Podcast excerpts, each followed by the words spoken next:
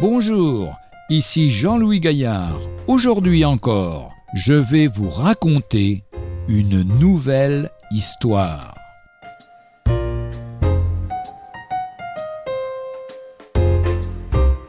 Surtout, ne la réparez pas.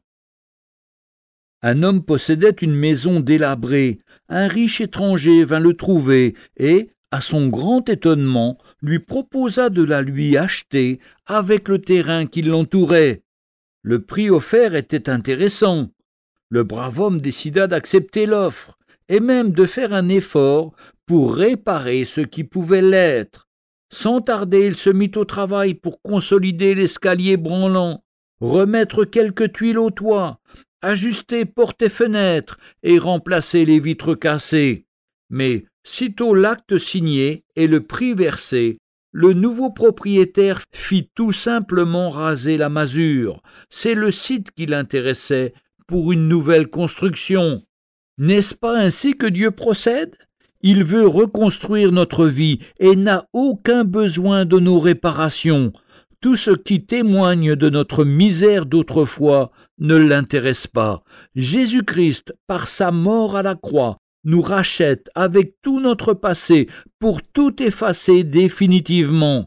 Échec, déception, souvenirs dont nous avons honte, ne cherchons pas à rendre notre ancienne personnalité plus présentable.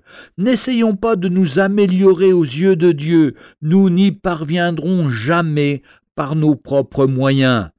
Livrons-lui notre existence, donnons-lui les clés de notre vieille maison sans rien lui cacher, et laissons-le reconstruire notre vie selon ses plans à lui, pour qu'elle devienne une demeure digne de celui qui veut l'habiter. Je vous donnerai un cœur nouveau, je mettrai au-dedans de vous un esprit nouveau, dit Ézéchiel chapitre 36, verset 26. Ou encore 2 Corinthiens 5, 17, si quelqu'un est en Christ, il est une nouvelle créature.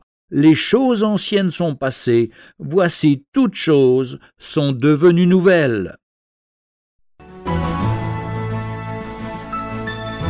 Retrouvez un jour une histoire sur www.365histoire.com.